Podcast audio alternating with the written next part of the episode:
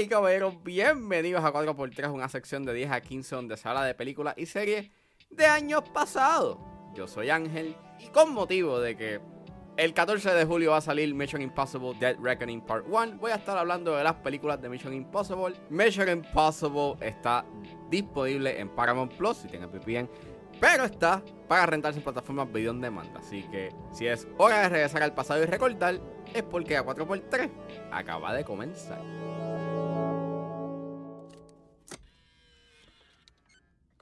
Mr. Phelps. This is your mission should you choose to accept it. Should you or any member of your IM force be caught or killed, the Secretary will disavow all knowledge of your actions. Ethan Hunt will be your point man as usual. Good luck, Jim.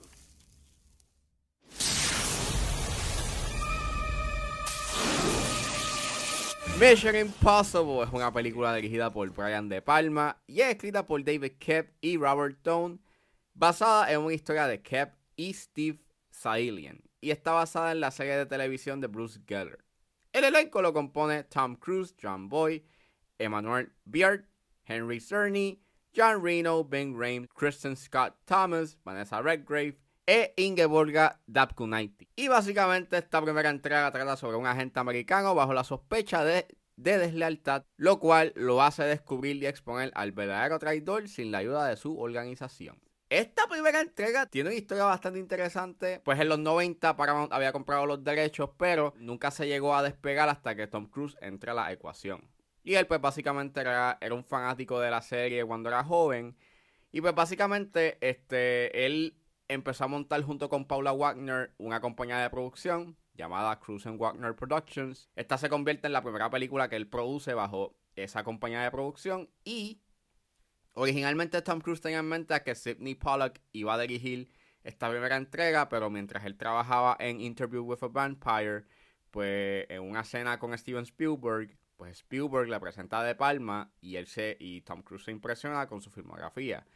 Él ve sus películas y él decide escogerlo como director. Hicieron dos borradores, eh, no llegaron como con un consenso y De Palma trae a Robert Tone, a Kev y a Saelian pues para trabajar el para trabajar en el guion y cuando le dan el visto bueno al filme despiden a Kev porque cuando el filme entra en preproducción no había un guion que verdaderamente convenciese a estos cineastas también pues tenían como que estos issues porque los ejecutivos querían como que una película eh, de mediano presupuesto entre 40 y 50 millones, pero Cruz quería una película bastante grande y show y de acción. Y el presupuesto en un punto subió a 62 hasta que el presupuesto final fue de 80 millones. Si lo ajustamos a inflación tuvo que haber sido más, pues el resultado dio fruto porque básicamente esto fue un palo y recaudó sobre 457.7 millones a nivel mundial. Y pues nada, yo he visto las películas de Mission Impossible desde la tercera en adelante, pero yo no había visto la primera hasta hace como 4 o 5 años atrás. Y fue porque me compré eh, la colección de Mission Impossible en Walmart, que tenía las 5 películas. Y pues yo dije, pues mira, esta es mi oportunidad para por lo menos ver la primera y la segunda, que no las había visto. Eh, me acuerdo que cuando la vi eh, en ese momento, me gustó bastante. Y revisitándola, sigue siendo una buena película. Claramente se nota la influencia de Brian De Palma. Porque básicamente tiene unas escenas bastante detectivescas. Hay unas vibras bien noir. Eh, específicamente en las escenas que transcurren en Praga. Cuando la misión como que se va a ajuste.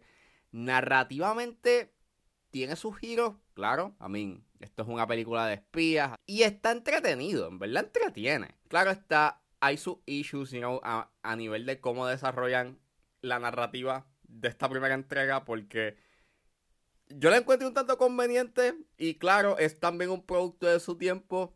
Y, y un gran ejemplo de que esto es un producto de su tiempo está en la manera en cómo Ethan Hunt encuentra a Max, que básicamente es bajo un foro de internet de, de la Biblia, Sí, o sea, like, like, no están escuchando mal. Like, Ethan Hunt, básicamente, este, todo esto pues tiene que ver porque eh, Hope, que es como que el traidor, contacta a, a esta traficante de armas que, le interpreta Vanessa Redgrave, que se llama Max, que pues básicamente ellos se contactan a través de un foro o un grupo de, de la Biblia y se tiran estos versículos de la Biblia, Job capítulo 3, versículo 14, y pues este, básicamente, Ethan Hunt, para poder encontrar a Max, él va a cada grupo, a cada foro que hay.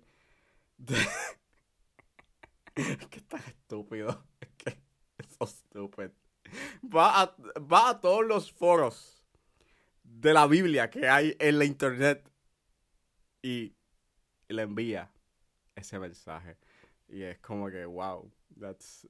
se nota, se nota de que es un producto de su tiempo. Me está bien gracioso la manera en cómo John Boyd está quieto en el tren mientras Ethan Hunt se pone las gafas, que él claramente sabe. O sea, él trabaja para la misma agencia, que él sabe que ellos tienen gadgets, que esas gafas pueden ser unas, o sea, tienen cámaras que pueden este, digamos, enseñarle el footage a alguien para descubrir la identidad de que este tipo todavía está vivo.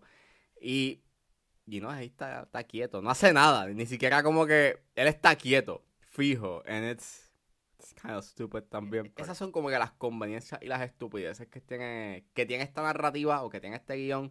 Pero aún con eso, está entretenido y... Y en verdad, pues, el highlight son los seis pieces que trae a la mesa. O sea, no son muchos, porque si lo comparas con otras entradas, pues obviamente era como que un potencial a lo que veríamos más adelante.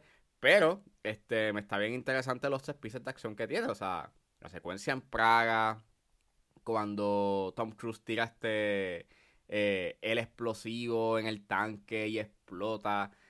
Y al igual que el set piece que él está ahí suspendido eh, en un cable tratando de, de bajar eh, la otra parte de el knocklist en el cuartel de la CIA en Virginia, al igual que la escena del tren. O sea, son secuencias que todavía aguantan y son sumamente you know, entretenidas y son bien tensas. O sea, eh, y todo eso gracias a la fotografía. O sea, es bien creativa. Me gusta mucho los Dodge Angles en esta, en esta película. Y aunque yo no soy muy fan de o sea, personalmente de los Dodge Angles, gracias a esta película como que le he cogido como un cariño, you know, a, a esos encuadres, mayormente en la escena, en el restaurante y esa lucha de poder de quién es el que tiene el control de la escena, al igual que, pues claro, típicamente los Dodge Angles se utilizan para eh, darle, darle ese efecto de que las cosas no están bien o, hay algo que no cuadra, pero están bien implementados, le da, un cierto, le da un cierto tipo de dinamismo también a la película, al igual que hay unos tiros largos que son como que eh, los POV shots de, de Ethan Hunt, que están bien creativos. Y volviendo a la secuencia del tren, me está bien interesante esa secuencia, o sea, a pesar de que no es que grabaron como que, you know, en, en un tren en realidad, esa escena la filmaron en un soundstage, en verdad. Todavía los efectos visuales aguantan, por lo menos cuando están, you know, fuera del túnel. Cuando están dentro del túnel, ahí sí, pues este, el CGI es un tanto notable, mayormente en el helicóptero, pero, pero todavía le, pero todavía la secuencia se siente bastante, you know, tangible y se siente bastante convincente de que da esta ilusión de que diablo sí, grabaron en un tren. Y me encanta mucho el setting de la película, con eso de que te eliminan todo el escuadrón, you know, inicial, que tú piensas que va a ser como que el corillo con el cual Ethan Hunt va a estar como que, you know, trabajando a lo largo de la película, pero no. Y en verdad es bastante shocking. Y, está cool también esa decisión de revelar el topo o el traidor antes de donde pudo haber sido yo esa revelación.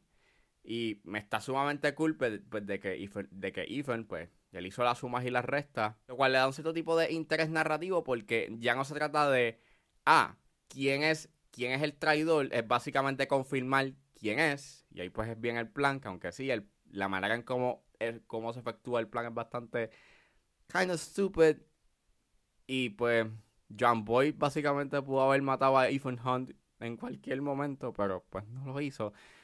Pues, fuera de eso, está cool, you know, es bastante entretenido. Y el elenco es bastante bueno, you know. Actúan, todo el mundo actúa bien. Aunque eso sí, el romance entre Claire y Ethan es bien meh. Y es casi inexistente. Y es porque pues habían eliminado unas cuantas escenas.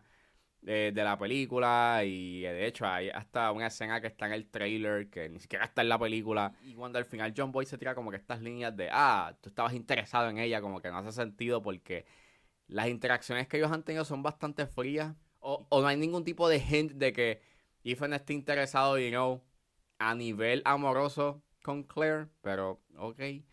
Pero fuera de eso, en verdad es una película que para hacer la primera entrega, pues está bien hecha, you know. Es una película de espía, de suspenso, slash acción, que hace bien su trabajo y que todavía sus secuencias you de acción siguen siendo buenas porque maneja bien su tensión, al igual que esa ausencia de sonido, you know, en esas secuencias, por, por, por lo menos en esa secuencia en Langley, Virginia, en, en el cuartel de la CIA, sigue siendo sumamente efectiva y tensa. Así que, si ustedes no han visto mucho en Impossible, veanla, en verdad. Es una película bien buena, al igual que entretenida. You've never seen me very upset. This tape will self-destruct in five seconds.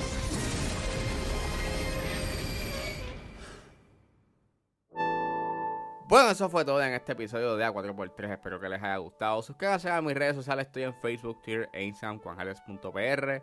Recuerden suscribirse a Patreon con un solo dólar. Pueden suscribirse a la plataforma y escuchar antes de su estreno los episodios de 10 a 15 y a 4x3. Me pueden buscar en la plataforma como Ángel Serrano o simplemente escriban patreon.com slash 10 a 15. También me pueden buscar en su proveedor de podcast favorito como 10 a 15 con Ángel Serrano. Gracias por escucharme y nos vemos en la próxima.